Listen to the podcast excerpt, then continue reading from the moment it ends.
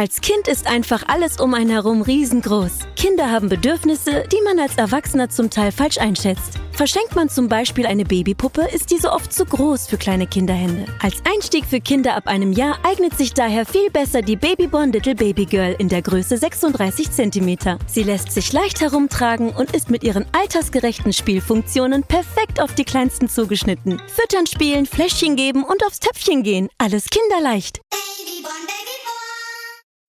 I just like uh, to play chess, and uh, if you win some title or something, it's not over. You just want to continue and to to win uh, more games, uh, to play uh, nice chess. Sometimes it works, sometimes not.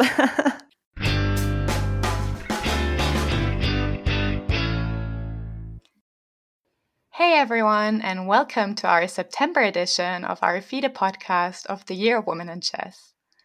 After a short summer break, we're back to introduce you to some more amazing and inspiring women in the world of chess, including chess players, authors, coaches, journalists, and streamers. The podcast is a collaboration of the Chess Sports Association, the FIDE Women's Commission, and the German podcast Schachgeflüster. Today's guest carries a Grandmaster title and has a current rating of 2,439.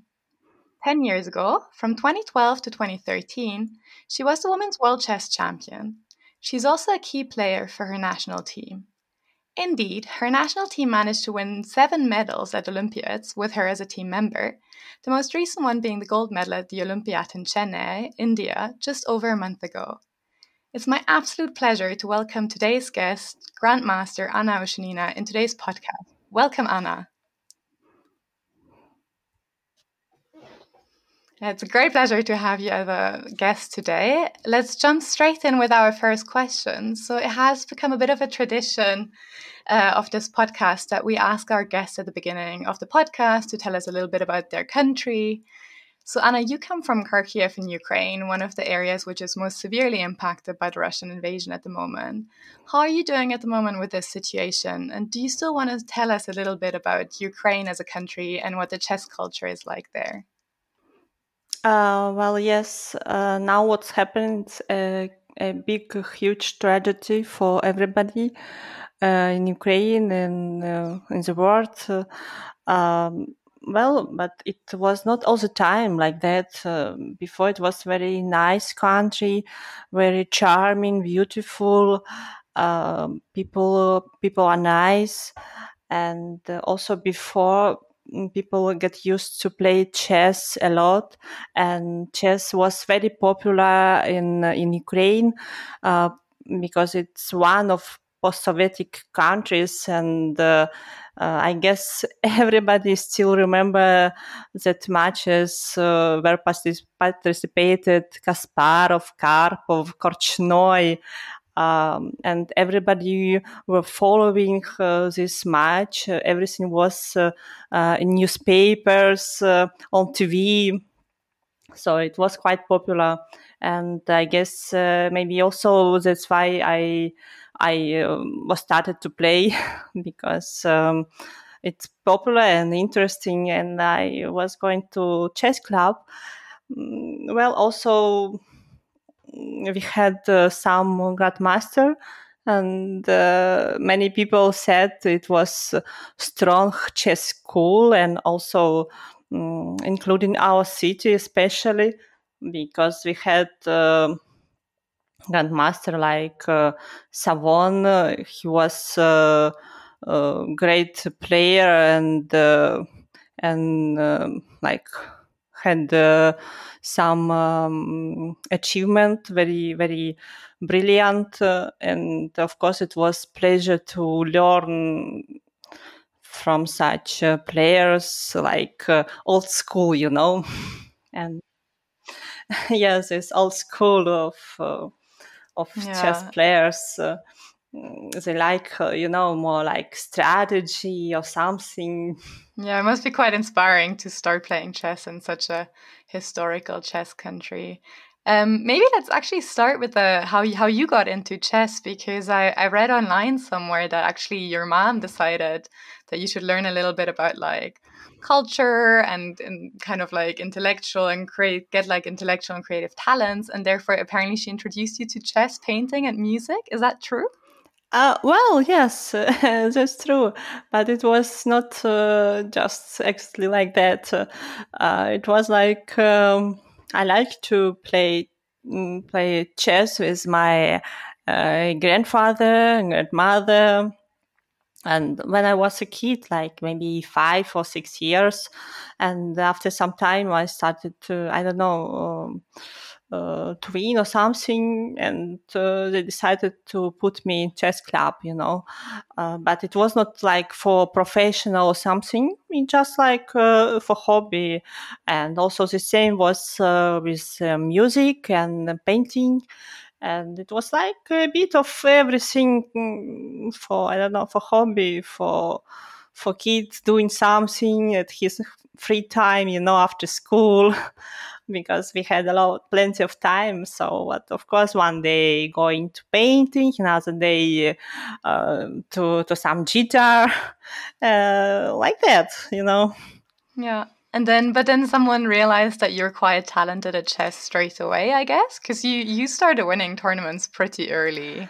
Uh, well, um, uh, well, uh, first uh, uh, it was it was not that unclear because uh, I had no, I, I didn't have quite, you know, like a real coach, and I just was going to club and uh, to play to to play a bit with other kids.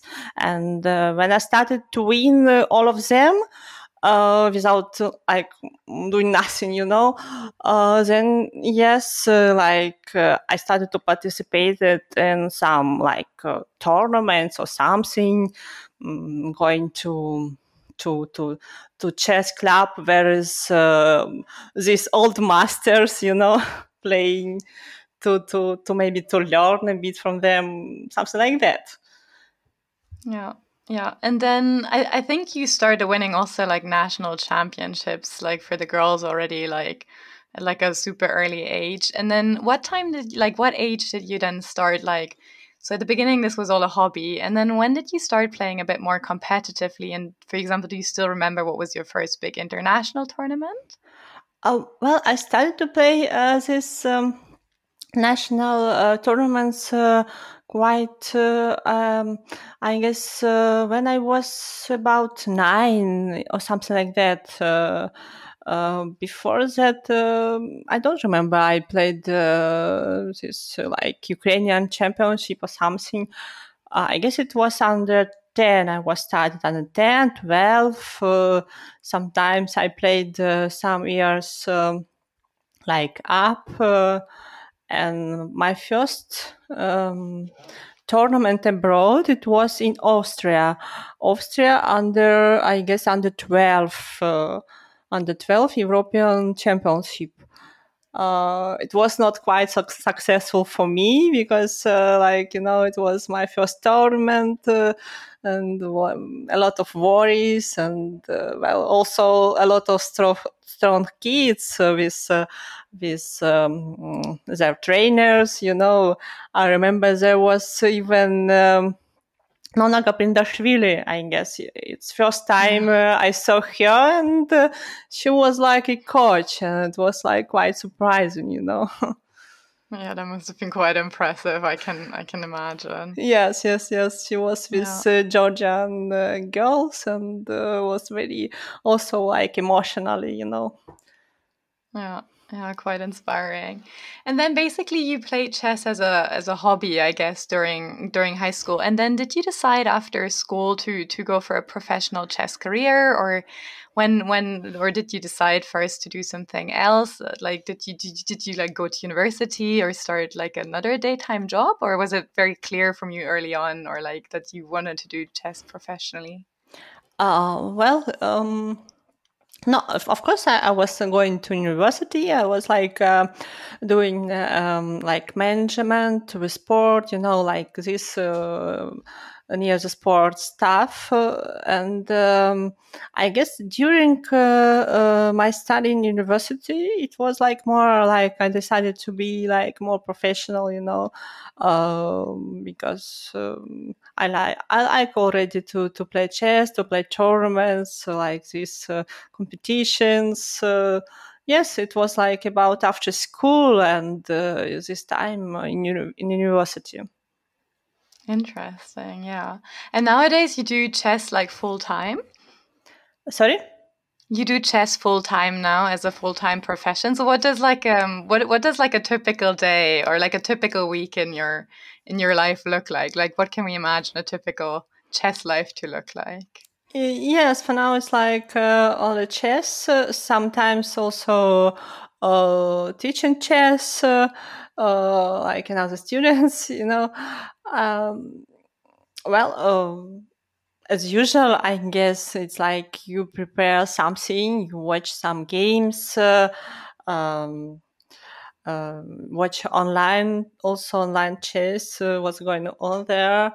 Um, like that, uh, it's quite difficult to explore everything like um, how it's going on, you know? yeah, yeah. And do you also work like specifically on your physical health or like mental strength, for example? Are these also topics you actively focus on? Uh, well, I bit, uh, I did a bit uh, like physics. I um, before um, I was a bit uh, doing running, uh, this stuff. Uh, now mm-hmm. it's less, but I'm thinking to to to back to this because it's like makes you more healthy. I don't know, like more in shape or something. Yeah. because yeah. when you're playing chess uh, tournament or something chess game, it's uh, sometimes it's hard. Sometimes it's hard because long games, like I don't know, four or five hours, need to be in good physical shape.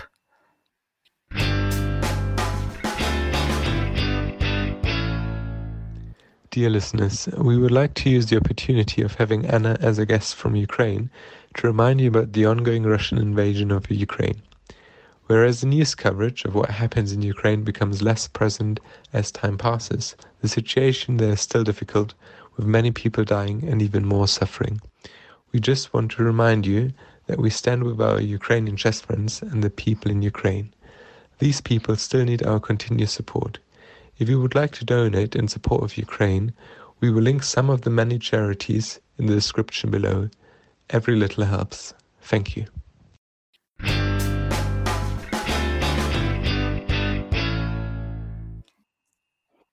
Yeah, maybe let's go a little bit more into your tournament successes actually, so our listeners also get to know you a little bit better. So maybe let's focus on the team competitions first um, and maybe start with the Olympiads because I think Ukraine is one of the most successful countries in the women's section, winning a total of two gold, three silver, and three bronze medals, I think. And you were astonishingly part of that team for seven of these medals. What do you think makes the Ukraine such a successful team at the Olympiads? And is that a tournament you you particularly enjoy, or like, yeah, because you also always had like very good results at it. Uh, well, not all the time we, we, we have some medal. Uh, it's not true. Sometimes, like um, more time, of course, we have a medal, but sometimes it's not so very successful. But um, I guess uh, it's because we have a strong team. That's all. Like uh, um, one of strongest team, and uh, you will have a medal. It's for sh- it's almost for sure. Like uh, if everybody in shape, you know, it's most mm. important. Uh, like from in your team, everybody play well. If somebody play bad, so it's very hard to uh, to win some to win something, and that's main uh, question like uh, for everybody to be in shape.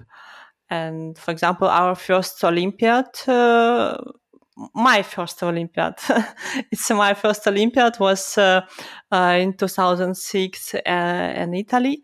And the, at the time it was like three plus one, three players and one reserve. And we won the time like, like very easy, you know, like with, I don't know, like I don't know if there will be, I don't know, maybe ten rounds more, we will win uh, ten rounds more, you know, because everybody is a time played uh, like uh, very well in shape, and you know, like uh, mm, very good. Yeah. And uh, this year, it seems like also everyone was in a fantastic shape because uh, so the Chess Olympiad took place in in Chennai in India just over maybe over a month ago. So do you want to tell us a little bit about the tournament, how it went for you guys this time, and how you personally kind of like what your personal feels were about the tournament? Well, I guess this time uh, we were in optimal um, uh, with optimal uh, players and. Uh, uh, I don't know. It was uh, maybe yes, maybe you're right. Like everybody played well, and uh, we did what uh, we could.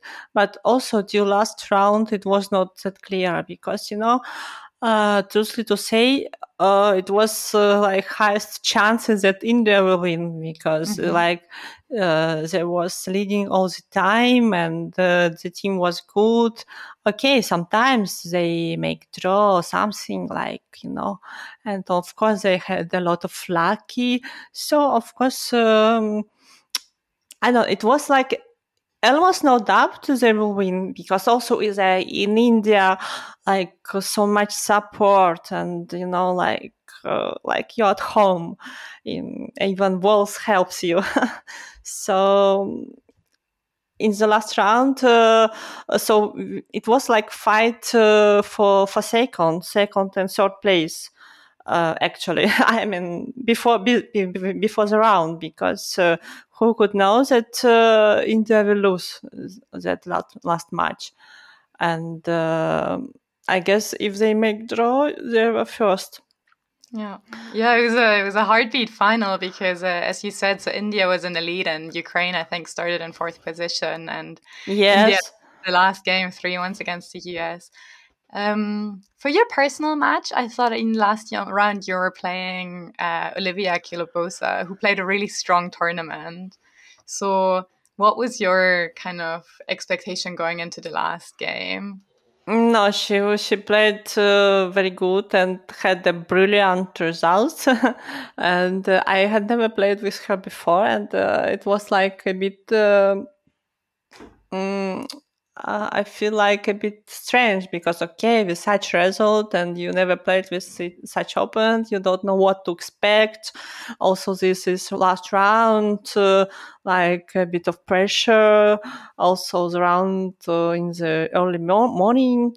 So, well, I just wanted to play solid and okay, we will see what will be, you know.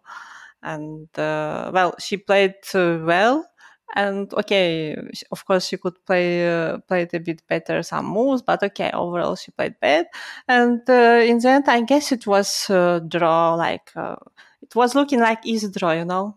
Like okay yeah. okay and okay i think okay draw draw what what to do? But then uh, she made some some mistakes. I guess she also saw it was like uh, it, it should be draw very easy you know and after she made some mistakes and already it's not uh, draw and uh, and we won the match um, but it's like yeah. that. Yes. Yeah amazing. So everything worked out for ukraine. You managed to finish in the first position so congrats again on that.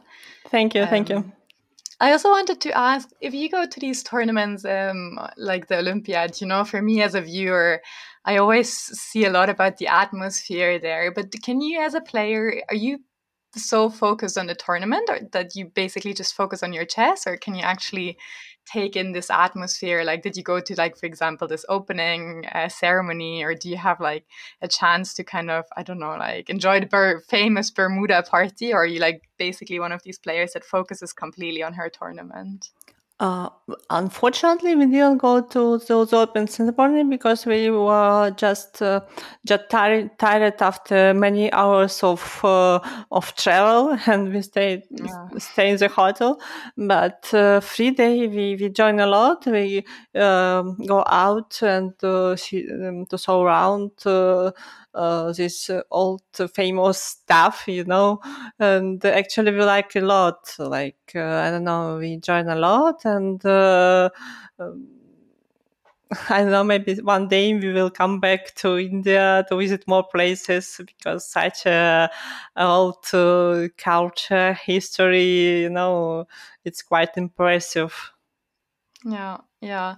And what what is the atmosphere? What was the atmosphere like in the Ukrainian team during the because you said the strongest team always wins, but I feel like very often in these team competitions it's quite important to have a, a good atmosphere in the team and for players to get along. No, no, no. We are fine. Uh, uh, everything was uh, smooth without any any conflict or something. Like uh, we just wanted to play uh, our best, and that's all. Like you know, like yeah. Uh, like all the time, and we'll see what will be. yeah.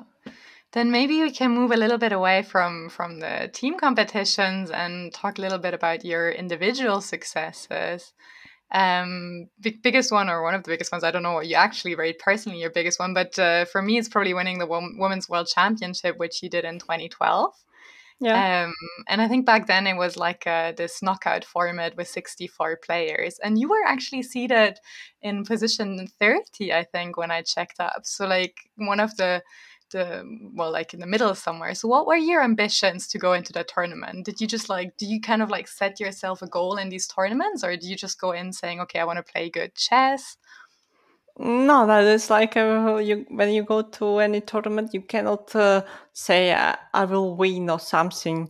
You of course you want to win but uh, on the other hand you want to just uh, to show the good uh, play and and to good good games uh, and okay if you if everything will be good you can uh, win you know? I mean uh, but at the tournament i just wanted to to show good uh, um, play and uh, we will see what will be you know yeah and then of course that went very smooth so first it was the the knockout stage and how how does it work? So you went to that tournament with a coach, or you just went by yourself and you had like a preparation? Like what kind of how how was it during the tournament? Like how how does it work for you?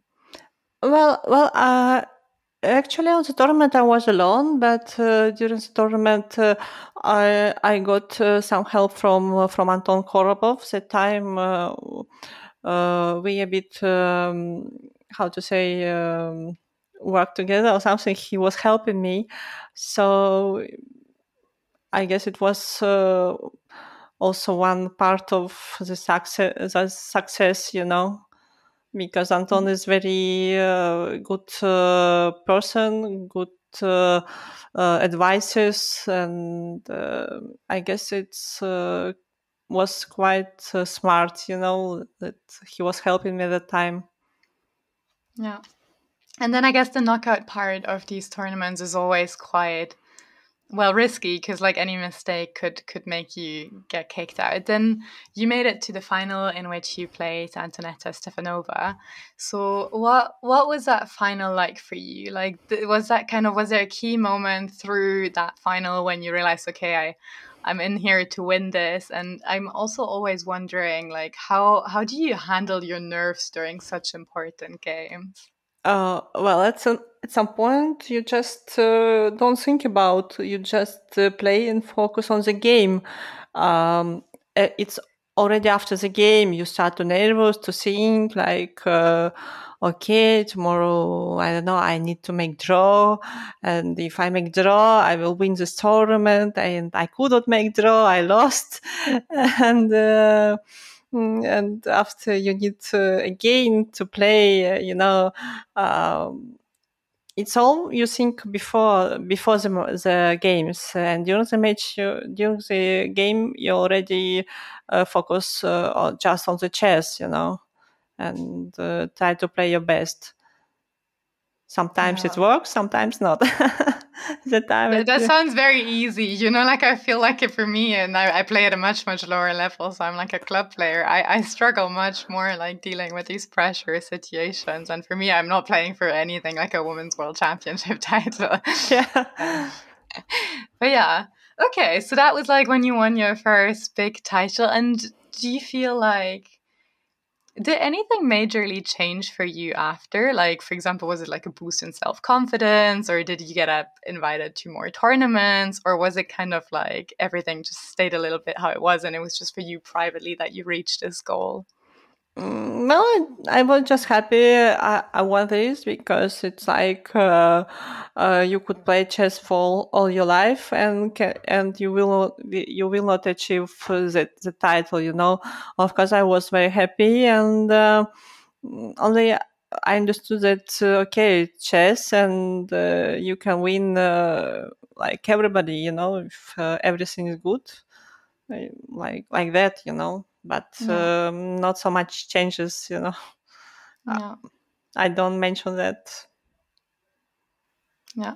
And then, if I'm not mistaken, the championship format was changed subsequently. So basically, in the year after that, it wasn't a knockout system, but like the new format, the winner of the women's Grand Prix, in this case, Hou Yifan, was basically allowed to challenge you as the current champion.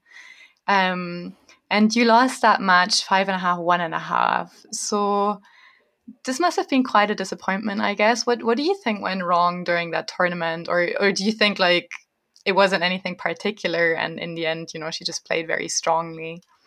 Uh, well, um, I guess I just uh, prepared not quite well to the match, and uh, uh, I did not ex- well, I did not uh, maybe ex- expect uh, how it will be because uh, um, before that uh, I never played uh, such matches or something like like. Uh, of course, I played this knockout or something, but long match I did not play, and it was some some specific.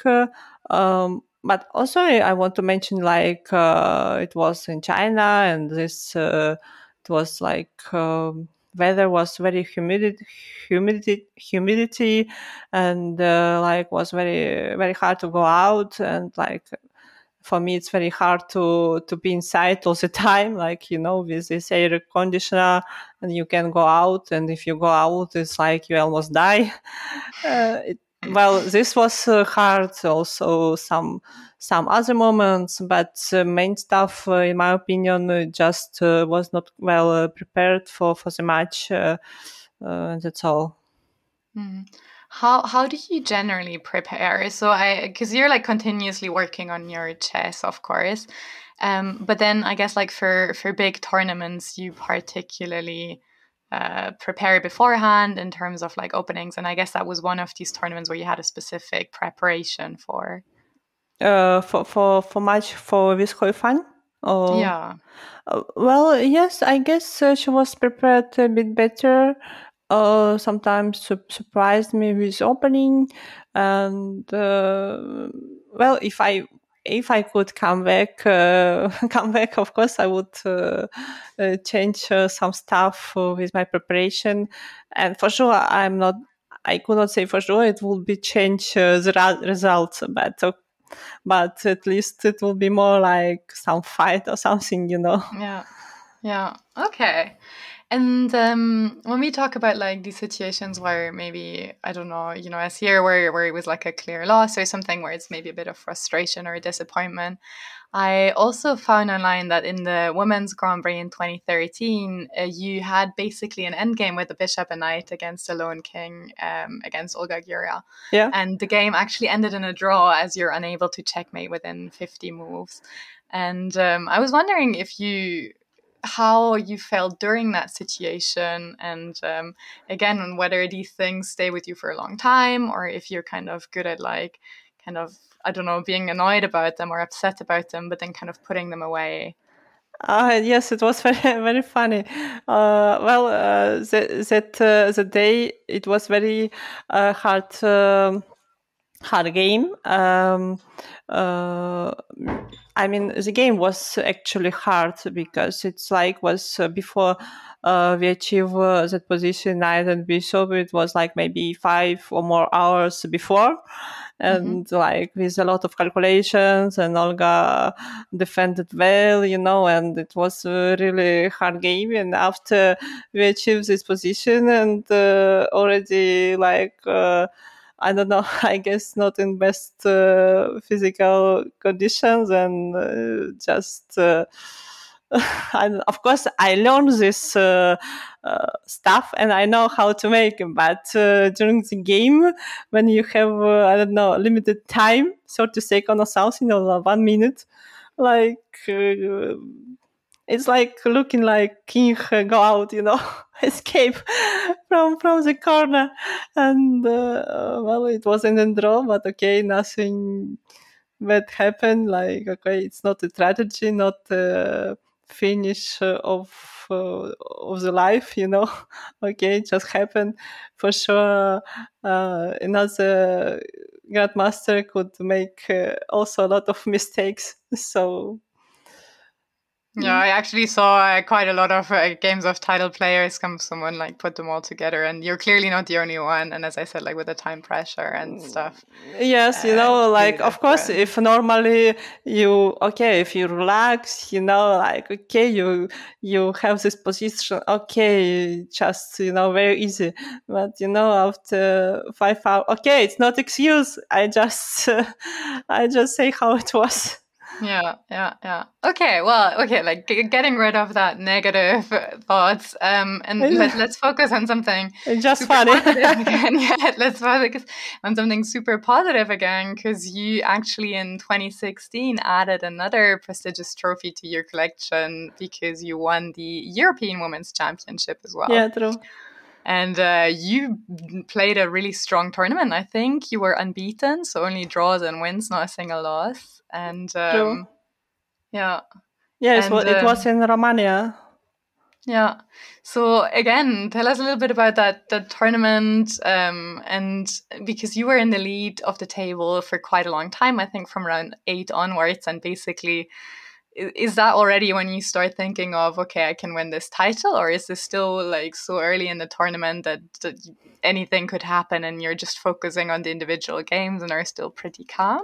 Uh, well, um, I guess um, I already want, uh, wanted to to want to win the tournament because uh, it's like uh, you understand, like uh, no, because the tournament I feel like I play well and uh, and I control my game and I feel like uh, I could win uh, the tournament in the end. I mean, not from the first round, of course, like, uh, but uh, in the end of the tournament, I already feel like I, I, I could do that. You know, just need to be a bit uh, uh, accurate, and I hope like I will win. Yeah, yeah, and then I mean, that did happen, and. Mm, I mean, that was an, another success you had. And I was wondering, you know, by that time you had won so many so many things. You had won the European Championship and the, the World Championship title, and so many Olympiads. What what still keeps you going after all that? Like, what kind of do you still have a specific ambition, or is it just that you enjoy chess?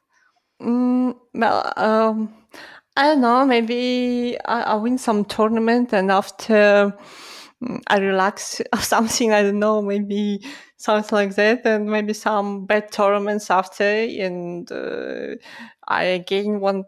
I think, okay, what is this? I want to win some like tournaments or something, and start to um, maybe more serious or something. I don't know how to explain that, but uh, I just like uh, to play chess, and uh, if you win some title or something, it's not over. You just want to continue and to to win uh, more games, uh, to play uh, nice chess, some ideas in the game, not only some some lines or something, you know.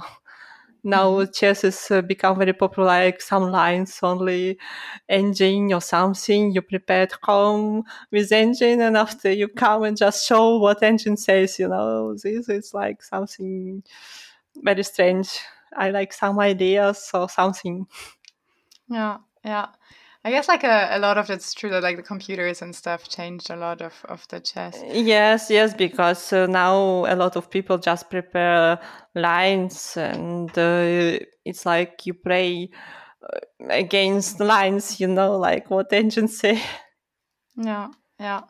Um, yeah, maybe we can change topic a little bit because you already mentioned before that you're also doing a little bit of coaching. And I also saw that during Corona, you basically were putting a post on your Instagram saying you're looking for more students. And I was wondering whether uh, whether you how you feel about the coaching if this is something you also very much enjoy and how many students you have for example well, yes, I like uh, I like coaching, and, um, and for now I don't have a lot of students because I have no much time. But some some I have. Um, well, they're improving. uh, it's quite interesting, you know, like uh, uh, to see how it works. Like uh, you explain something, and after how it works with um, with uh, students it helps how they improve or not improve you know it's very also it's another part uh, of uh, chess because competition is one part and coaching is another. So i guess many players uh, after also take this another part uh, enjoying to play to coaching you know because i know some players, also active players for now, also make coaching stuff. Yeah, and, and, the people you coach is like individual people, and they're very strong players, or they're amateur players. Well, mostly it's ama- ama- uh, amateur, amateur.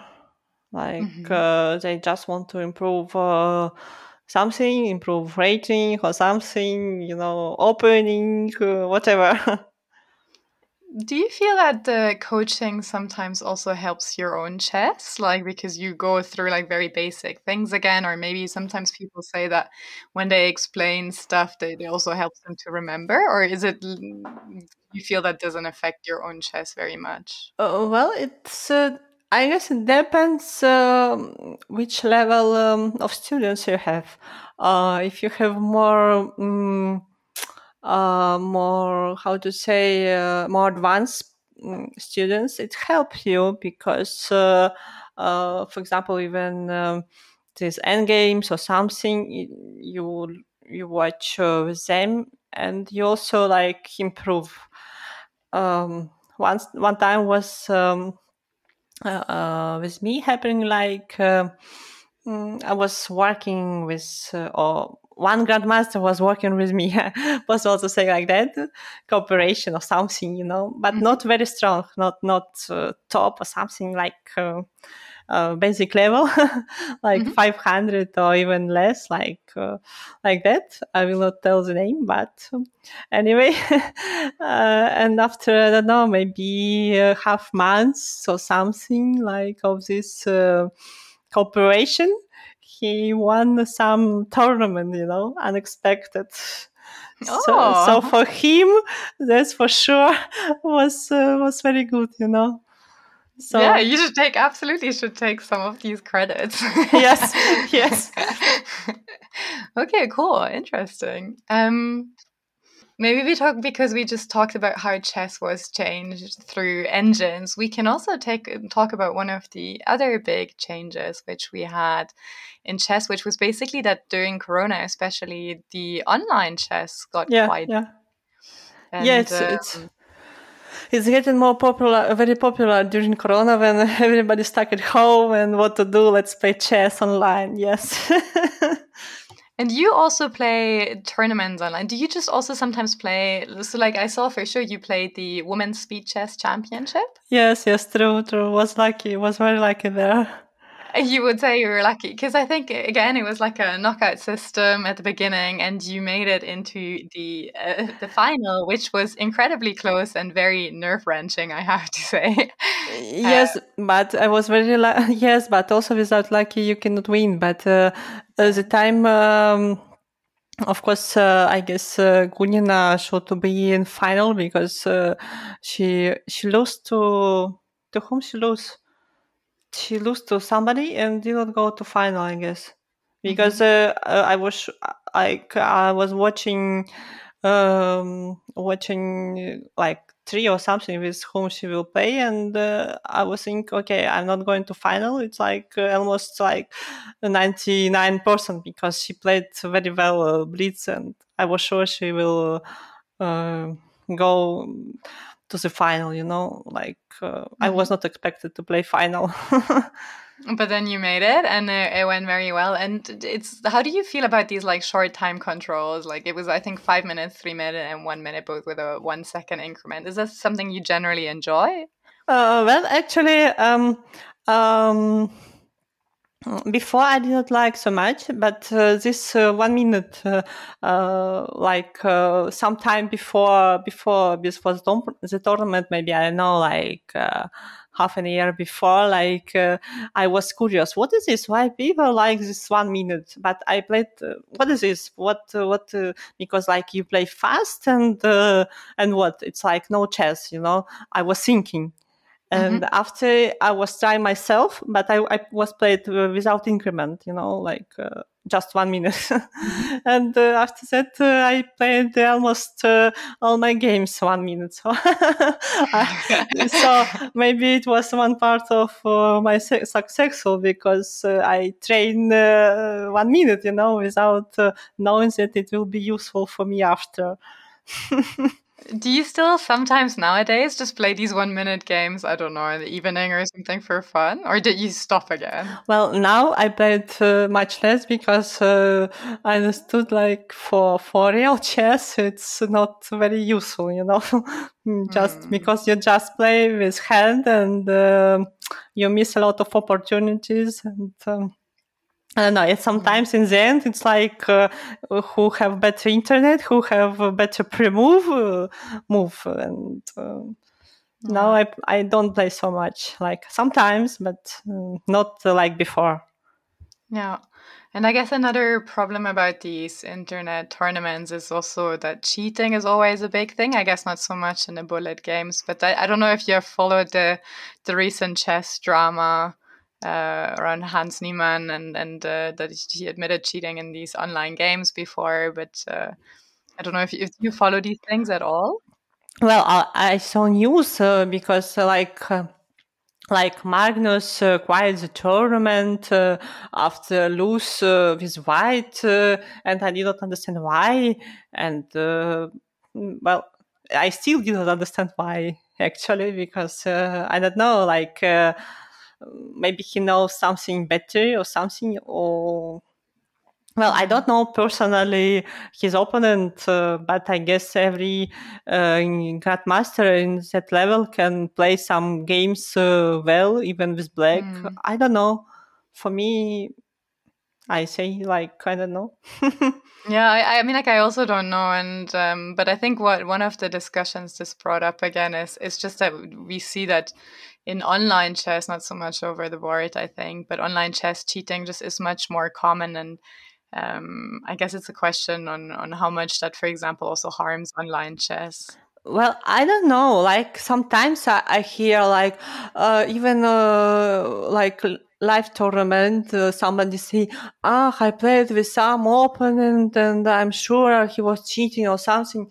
But uh, but what is this like? What I'm sure only because uh, he played some game strong or what? Mm. Like uh, uh, I don't understand this. Like if you have some proofs, like you search him and you found, found mm. something. I don't know. Like because some games everybody can play strong and. Um, but okay, online chess maybe it's a bit different because you cannot uh, uh, check your opponent like personally. Yes, um, mm well, this uh, I don't know, but I'm sure like uh, uh, many strong, like almost all strong grandmaster who who play don't mm, I don't know cannot do this. It just because like you just cannot do this because like what is this? It's if you do some bad stuff, it's like uh, it's kill chess, you know. It's mm. like what is this?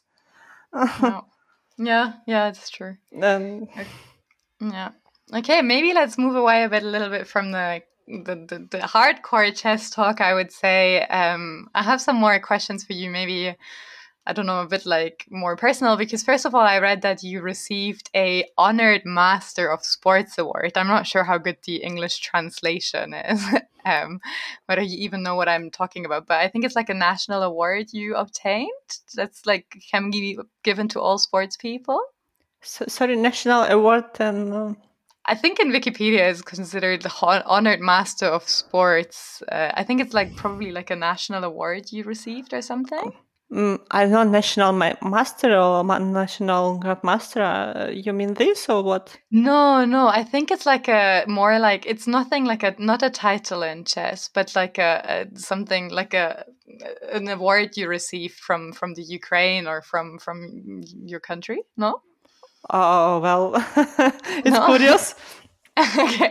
Uh, yeah, maybe it's a bad translation. Okay. No, well. I no, I, I I received some uh, like uh, orden or something like uh, some uh, of uh, government stuff. Like yeah, exactly. Yes, yeah, yes, yes. This yes, this I was received. yes, it's like something from government for for achievement, like some like results or something. Yes, it was like that. And it's like a big thing that is like chess specific, or no? This is no, no, no. It's uh, it's for for it can achieve every. I guess it can achieve uh, every person. It's not connection to chess. Nothing to like. It's just uh, some award of government. Yeah. Okay, interesting. But for you, like it's something like it was something special that was awarded at a big ceremony or something. Or? Uh, yes. Well, it was given by president, and uh, well, of course, the time uh, it was like something specific, but mm-hmm. uh, but uh, now it's like quite usual. I see what you mean. Yeah. Yeah. yeah. Okay.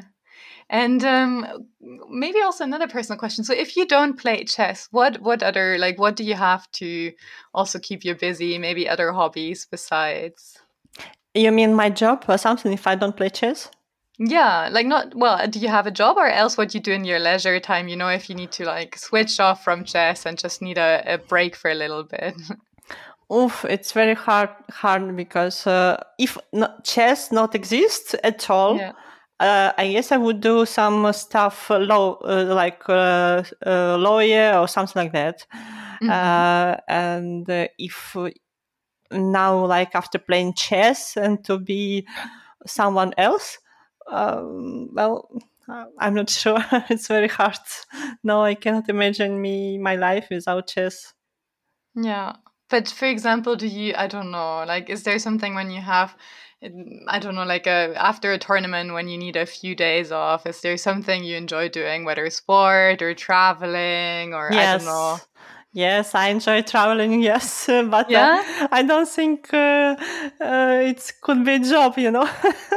no, no, not as a job, more as a hobby, I guess. A hobby because like chess is your profession, right? But then like what the hobbies that you have, like traveling, for example. Yes, yes, I like I like tra- traveling, uh, like uh, like visiting. You know, like some historical, especially historical places, very like unusual. Some museums with this uh, famous painting, you know, like something, something like that. Yeah. And, it's very nice combinable, I guess, with chess because you must have traveled to so many different countries for for playing chess tournaments. And then, for example, do you sometimes take some extra days at the end to to I don't know visit the area? Uh, well, sometimes uh, you have free day or something. Um, well, if uh, a very interesting place, of course you will uh, take some extra extra day or something. But uh, usually um, before before just uh, you play tournament and you go home. You play mm-hmm. tournament, you go home, and during the tournament you're concentrated on the tournament. You don't see and you don't want to watch uh, anything and after the tournament you go home but now i like more to something to watch around and to see how it's going on like uh, mm-hmm. like that a bit changed yeah. to my my view my point of view yeah and do you have any more tournaments lined up for the next few months do you already know what you're going to play next Well, uh, mm, some uh, strong event it will be uh, European Chess Club Cup. This uh, will be like most, uh, I guess, most important this year. Maybe something more. Not sure yet. so where where will the European Club Cup take place, and which team are you playing for? In Austria and for Austria. Ah, okay. Yes, yes, we will enjoy Austria this time. Yeah. Interesting. And have you so when when is it gonna start? It should be pretty soon. Uh yes. Uh it it's from uh, second October to ten. Yeah. Okay. Well, I hope you have some time before or after because Austria is actually beautiful to visit. I very much like it. yes, um, yes, yes. Is there maybe for our listeners I can ask, is there any tournament that you particularly like, for example, either because of the location or the side events that you could, for example, recommend to also like amateur players. So of course you can't recommend the Olympiad because we'll never make it there, but maybe maybe a nice open or something. Uh, well, um, uh, I could recommend um, uh, opens uh, in Italia. Uh, mm-hmm. In summer, there are a lot of uh, tournaments and also like uh, for hobby hobby players like uh, and usually it's located um, uh, very nice place like maybe near sea or some island or something like that. So they can um, they can look uh, more in such a way you know to italy or something europe. Very nice places. Some yeah. somebody joined also Spain, Spain. So I don't know, but Spain also I like to play in summer, very good weather, like um, possible to like relax uh, and also to play chess. Yeah. Yeah. Okay. So we have to look to the south, I guess. yes. Yes. Where is good weather. Yeah. Okay. Then maybe we're already pretty much at the end of our podcast, but maybe a closing question that we also ask uh, a lot of people before on this podcast. So basically, this podcast is part, as I said, of the FIDE Year Women in Chess. And the idea was to, first of all, introduce people like you to our listeners so they have a bit more of a who the person actually is. Um, and what what else apart from this podcast would you think that FIDE could do to support players like you or women in chess? Um, oh, well, it's a good question. Uh, I guess uh, mm, I guess it's important to to to, to develop uh, more chess in schools for mm-hmm. more more players uh, could join chess, more girls uh, could join chess because. Um, in my opinion, now uh, more boys playing chess and girls like a bit less or maybe I'm wrong, I don't know, but uh, more chess in the school and uh, maybe some more tournaments just for women or something. mm-hmm. Are you generally because I guess there's also maybe one one last question because it's also quite a controversial topic whether there should be women or female specific tournaments or whether they should always play in the open section. Does that mean you're quite supportive of the female tournaments? I like uh, female tournaments because uh, uh, to be uh, on the same level with men, it's quite difficult because also it's like uh, uh, many stuff because also women make more stuff than men. I, in my opinion, like you know, I don't know, she need to go to to to this hairdresser to buy nice clothes to look well, you know, but men don't need this, you know. They can wear some suit, suit and that's all, and they are nice, you know. But women can make should make more stuff, and also I guess main problem is with uh, with coach with trainer uh, because if you want to be top you need to work i don't know 10 hours per day with uh, with very strong coach and play all the time uh, only men tournament like uh, you did, did you know like uh, it's not uh, like for everybody. I don't think like for now like women can make this. Of course maybe some of them can make but mostly not. So I guess should be like more women tournaments, in my opinion. It's only my opinion. Yeah, no, it is is very interesting because, as I said, uh, I'm I'm also a supporter of the the women tournaments, but I know that sometimes they're very controversial. No, I like to. No, I like also to play uh, uh, men tournaments. It's also uh, nice to play there, and I like it. I enjoy, but uh, it's hard to win prize there. You know, if you playing with I don't know uh, two two thousand seven hundred, uh, well, it's hard to win them. You know. Yeah, yeah. Well, thank you so much for your opinion on that and generally for taking the time today to come on our podcast and tell the listeners a little bit about your amazing career in chess and all the successes you had. And it was very interesting to get a bit of an insight. So thank you very much for being our guest today. Thank you very much. Thank you very much for everybody.